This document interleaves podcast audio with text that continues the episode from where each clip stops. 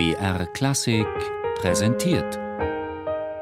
Zoom, Musikgeschichte und was sonst geschah.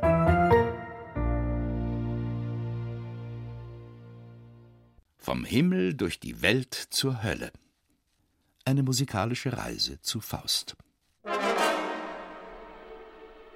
Hector Berlioz, Fausts Verdammnis. Allein bei meinem langen Bart fehlt mir die leichte Lebensart. Es wird mir der Versuch nicht glücken. Ich wusste mich nie in die Welt zu schicken. Mein guter Faust, ich will es auf Französisch sagen. Partons donc pour connaître la vie et laisse le fatras de la philosophie.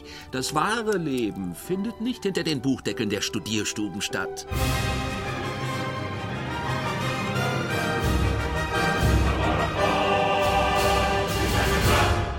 Oh, ihr Menschen. Bei der zweiten Flasche Bordeaux hat so mancher seinen Kontrakt mit dem Teufel unterschrieben. Begreift es doch endlich.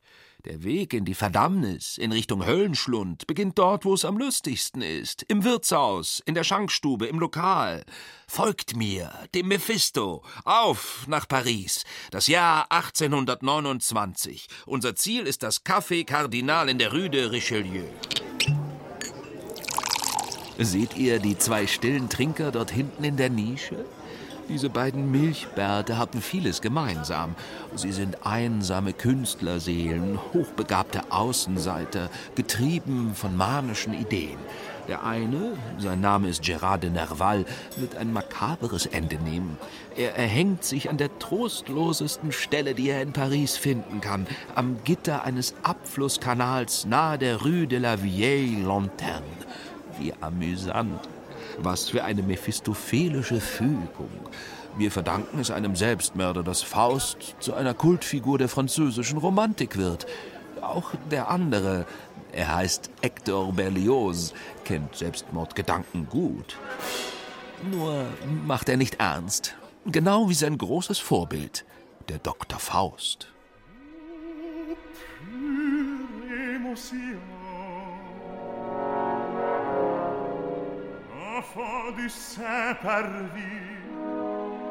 Gérard de Nerval ist ein Name, den wir uns merken sollten. Nerval ist erstaunliche 19 Jahre jung, als er Goethes Drama ins Französische übersetzt. Damit ermöglicht er französischen Künstlern den Zugang zu einem Werk, in dem sich ihre romantischen Empfindungen spiegeln. Einer von ihnen ist Nervals Freund aus dem Café Cardinal, der Komponist Hector Berlioz. Goethes Faust in der Übersetzung des Gérard de Nerval bezauberte mich vom ersten Anfang an. Ich ließ das wunderbare Buch nicht mehr aus der Hand. Ich las unaufhörlich, bei Tische, im Theater, auf der Straße, überall. Die Lektüre elektrisiert Berlioz. Mit fliegender Feder bringt er sein Opus 1 zu Papier, Huissaine de Faust. Berlioz lässt einige Exemplare seiner acht Faust-Szenen drucken und schickt eines davon Goethe. Dessen musikalischer Berater Karl Friedrich Zelter urteilt vernichtend. Gewisse Leute können ihren Anteil nur durch lautes Husten, Schnauben, Krächzen und Ausspeien zu verstehen geben. Ein Abszess, eine Abgeburt. Berlioz verbrennt alle Exemplare seiner Faustvertonung, die er finden kann. Trotzdem greift der Komponist auf einige Abschnitte seines Erstlings später wieder zurück, als er sich erneut mit Goethes Tragödie beschäftigt. Zum Beispiel auf den Tanz der Sylphen.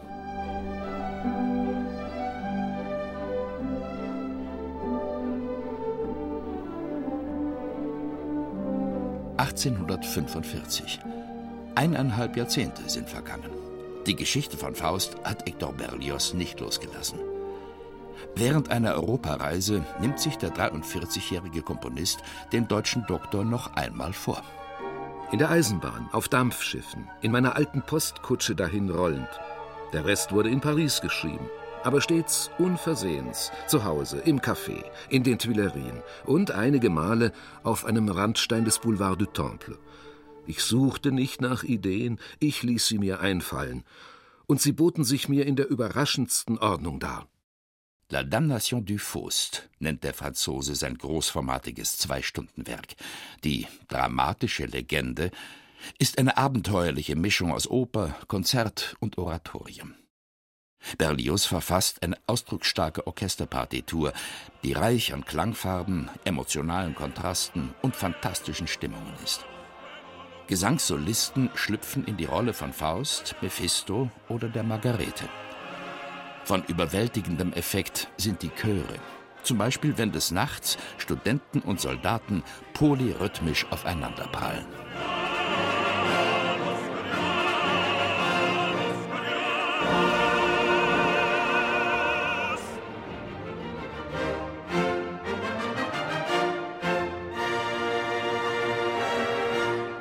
Im Verlauf seiner Arbeit an Fausts Verdammnis greift Berlioz massiv in Goethes Vorlage ein. Auch als Librettist. Er verändert Szenenfolgen, er findet neue Schauplätze. Zum Beispiel, indem er seinen Faust in Ungarn beginnen lässt.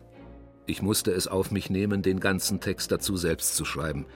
Ich versuchte weder das Meisterwerk Goethes zu übersetzen, noch es nachzuahmen, sondern ließ es lediglich auf mich wirken, in dem Bestreben, seinen musikalischen Gehalt zu erfassen. So wird Goethes Faust zu einem Faust à la Berlioz. Das Resultat ist ein Werk der Selbstreflexion, das Selbstporträt eines emotional aufgeputschten Künstlers zwischen kreativem Rausch und Verzweiflung über die Ignoranz der Welt. Anders als für Goethes Helden gibt es für Berlioz alter Ego keine Rettung. Mephisto und Faust brausen auf zwei schwarzen Rössern dem Abgrund entgegen begleitet vom Gesang eines Dämonenchores, für den Berlioz eine Langage infernale, eine lautmalerische Höllensprache erfunden hat. Diff, diff, merondo, merondo aisco. Has, has, Satan, has, has, Mephisto. As, as, Beelzebub, was für ein großartiges Triumphgeheul. Endlich keine süßliche Apotheose, keine scheinheilige Vergebung. Ich fühle, o oh Graus, erbeben die Erde und furchtbarer Donner rollt wild in der Tiefe. Hast du Furcht? Kehren wir um? Vorwärts, nur voran! Schau dort rings um uns her tanzen Totengebein mit grässlich hohlem Grinsen. Es regnet Blut. Er ist mein. Sieger bin ich.